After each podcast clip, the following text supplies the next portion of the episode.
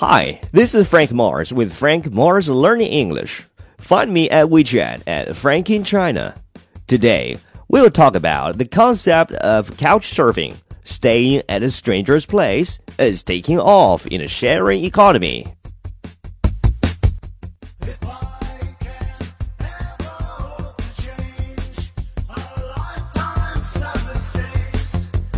Which mind is yours? Those of you who want to travel during the National Day holiday but on a tight budget may want to consider couch surfing. It works like this. Sign up on the website couchsurfing.org after providing some basic information to become a member. You can search your target city to see if anyone is offering a couch or room. Once you found a potential host, you can contact them to see if you get along and if they are available during your planned trip. Be friendly, and you stand a chance of getting a place to stay for free. Of course, if you have a spare couch or room to share, you're expected to extend the same hospitality to travelers coming to your city.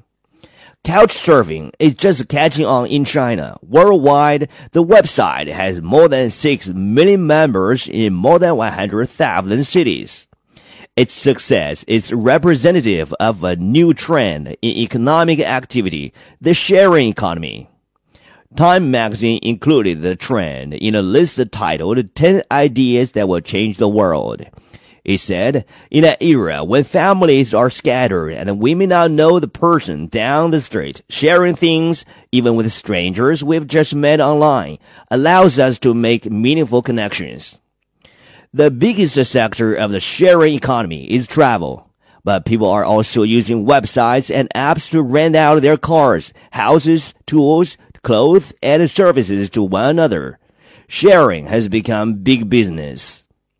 According to Rachel Botsman, author of What's Mine's Yours, The Rise of Collaborative Consumption, the global peer-to-peer rental market is now worth $26 billion.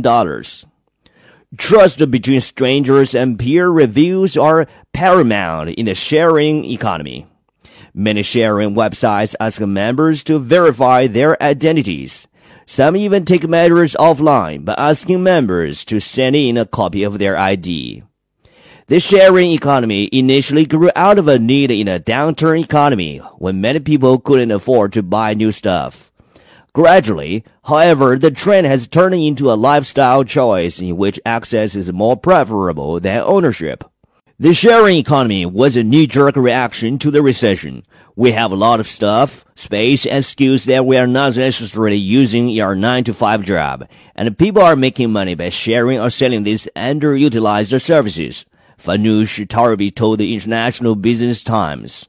Torabi is a personal finance expert and author of You're So Money, Live Rich Even When You're Not.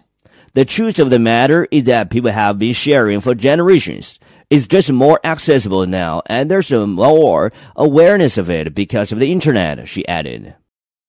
One Chinese couch surfer has brought his passion home. He has created a couch surf style website entirely in Chinese and aimed at China's population of mainly domestic travelers. Li Xiang's favorite couch surfer was a Swiss guy who only stayed at his house for one night. He came over and uh, we actually had a dinner together. We just got talking until like two o'clock in the morning.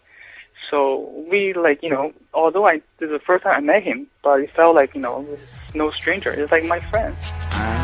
Couchsurfing began in 2004 as a website where locals around the world could post offers for free accommodation to travelers.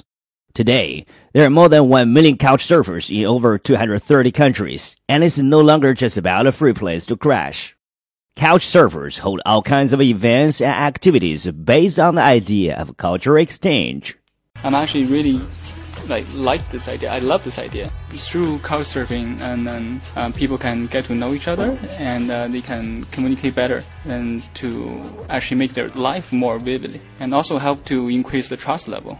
So overall, I think it's, it's good for the society. But when he tried to spread his love in China, he ran into problems. I had no way to actually to promote couchsurfing.org because it's completely, it's mostly in English. So I, so I can't tell Chinese who doesn't know English to, you know, go try it out. You know, it's, it's very hard. The couch surfing concept already exists in China. On Chinese social networking sites like Douban, users post requests for free accommodation or offer it. But Li says the threads are a mess and hard to follow. And unlike Couchsurfing.org, there's no rating system, so you never know if you'll be sleeping in a palace or a dive. So Li, who is a web developer, created Chefama.com. Chefama literally means got a couch, it's the same idea as Couchsurfing.org, but it's all in Chinese, which means it's aimed mainly at domestic travelers.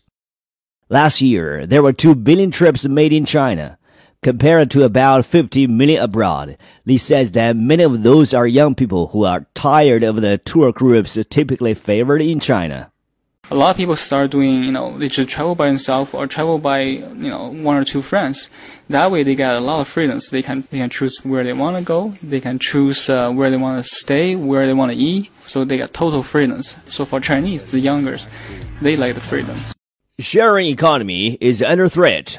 Will the sharing economy continue to thrive? Well, it may be under threat, according to a recent article in the Financial Times. It points out that it's unclear to what extent this new business model will really upend traditional industries such as hotels and taxi services.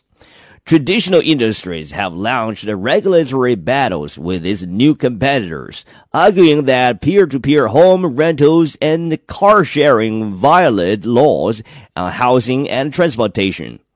The true market demand for these services is also in question, says the article.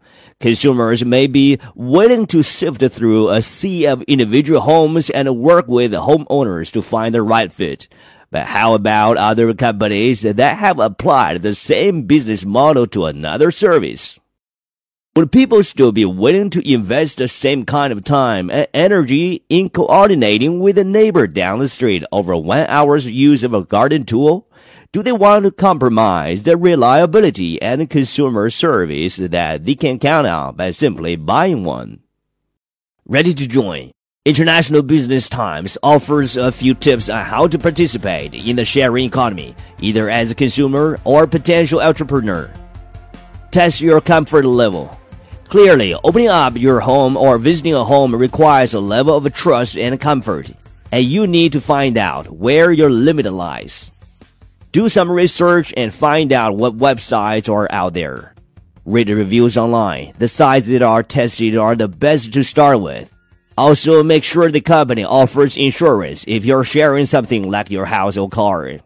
Think about what resources you have that may be in demand. It could even be a skill like Chinese proficiency. You could become a tour guide, a tutor, or a translator. Communicate with people online, see what they need, and strike a deal.